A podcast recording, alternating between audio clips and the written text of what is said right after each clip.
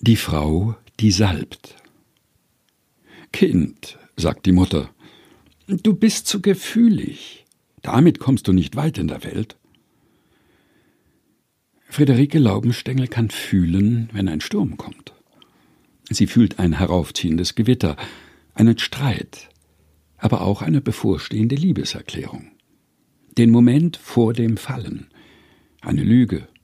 Sie spürt, wenn eine Katze trächtig ist. Sie kann auch fühlen, wenn etwas außer Kontrolle gerät. Oder ob jemandem eine Tasse Tee gut tut oder eher ein Schnaps.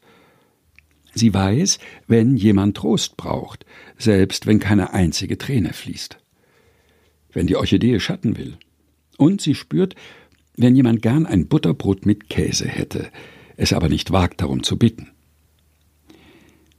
Eines Nachmittags kommt ein Mann zu den Nachbarn. Friederike steht am Fenster und beobachtet ihn.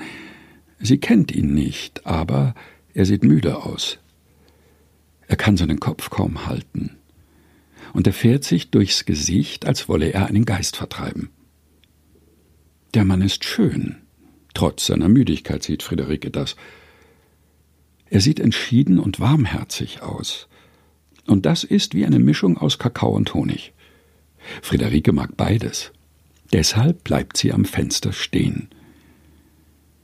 Sie sieht, wie der Fremde begrüßt wird, wie er seine Tasche abstellt und die Schuhe auszieht. Seine Füße sind braun. Dann geht er hinein.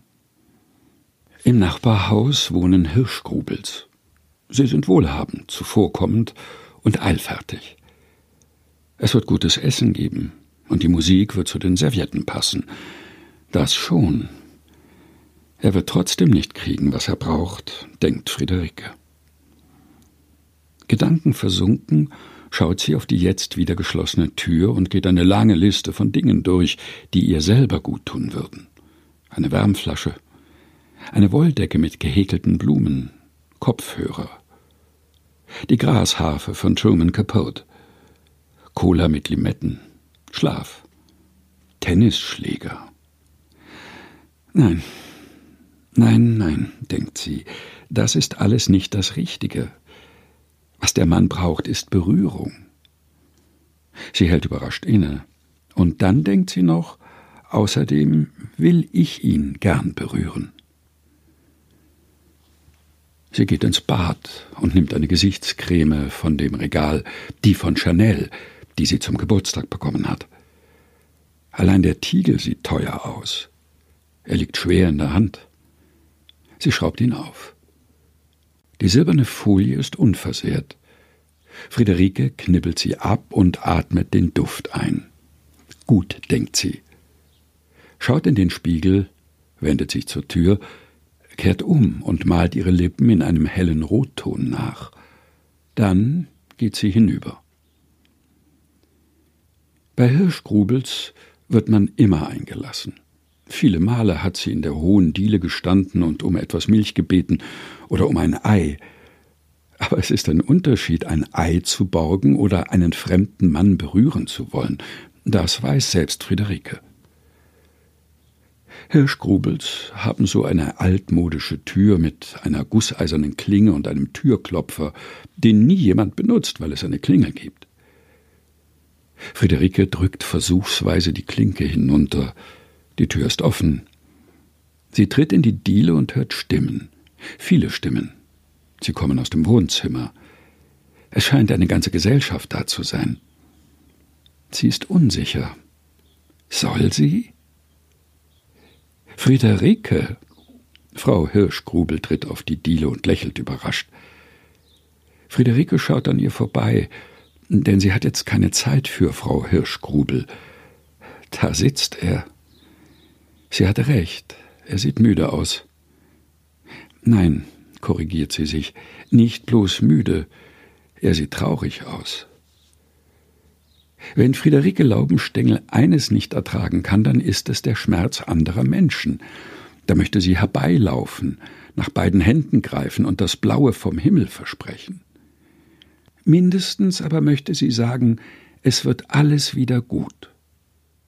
Nur dass bei diesem Mann nicht alles wieder gut wird. Friederike Laubenstengel ist keine Hellseherin, aber man braucht auch keine Hellseherin sein, um das zu erkennen. Noch immer steht sie unschlüssig mit einem Tiegel Chanel Gesichtscreme in der Hand im Türrahmen. Frau Hirschgrubel fragt, ob sie etwas für sie tun könne und bietet ihr, als keine Antwort kommt, ein Getränk an. Aber auch das hört Friederike nicht. Sie hat nur Augen für diesen Mann. Sie will ihm etwas Gutes tun, etwas an ihm sagt ihr, dass das nicht oft passiert. Normalerweise ist er es, der gibt. Die anderen Gäste schauen. Und auch Frau Hirschgrubel ist mit der Situation überfordert. Sie erwartet eine Erklärung. Was soll's, denkt Friederike und tritt in den Raum, ohne etwas zu sagen. Denn manchmal ist es besser, erst mal gar nichts zu sagen. Allemal besser jedenfalls, als Erklärungsversuche zu stammeln und alles noch peinlicher zu machen. Sie durchquert das Zimmer, kniet sich vor den Mann und schraubt den Tiegel auf. Der Mann schließt die Augen, als wüsste er, was kommt. Das gefällt Friederike. Er scheint keine Angst zu haben. Die Creme duftet. Sie streicht sie auf seine Stirn, seine Wangen, auf seine Nase. Sie cremt seinen Mund, dann die Augenlider, den Hals. Sie trägt dick auf, sie spart nicht. Es riecht so gut.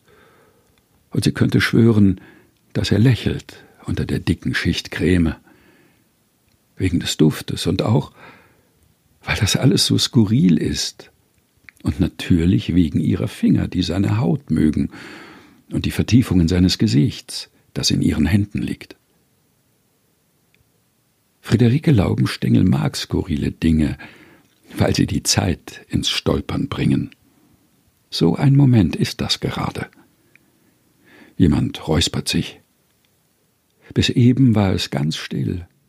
Jetzt beginnen die ersten zu tuscheln. Jemand murrt. Das dauert entschieden zu lang. Und was das soll, verstehe auch keiner. In Wirklichkeit aber schämen sie sich. Wegen ihrer eigenen Gefühle, die plötzlich da sind. Die wollen sie nicht, denn in dieser Stille kann man sich nur vorstellen, wie es wäre, selbst dort zu sitzen, selbst berührt zu werden. Das geht zu weit. Nun bring doch mal jemand dieses Mädchen da weg. Gibt es noch Brot? Das ist jetzt wirklich unpassend. Was soll denn diese alberne Krämerei? Erlöst den Mann doch endlich. Man sieht doch, dass ihm das unangenehm ist. Wer ist dieses Mädchen eigentlich? Die Stimmen erobern den Raum zurück. Der Zauber ist gebannt. Sie lässt die Hände sinken, verunsichert auf einmal. Hört auf, ihr verletzt sie. Die Stimme des Mannes schafft augenblicklich Ruhe. Leiser fügt er hinzu Sie hat mich erkannt. Und während in den Köpfen noch die Frage pocht, wie er das meint, erklärt er in ruhigem Ton, dass er sterben wird. Eine winzige Sekunde ist es ganz still. Dann bricht der Sturm los.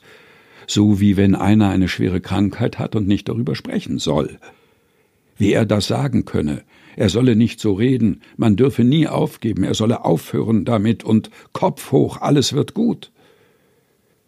Nur sie denkt, ich wusste es. Zwei Tage später holen sie ihn ab. Aber sie hält noch immer sein Gesicht in ihrer Hand. Die Frau, die salbt. Gelesen von Helga Heinold. Aus dem Buch Eva und der Zitronenfalter von Susanne Niemeyer, erschienen in der Edition Chrismon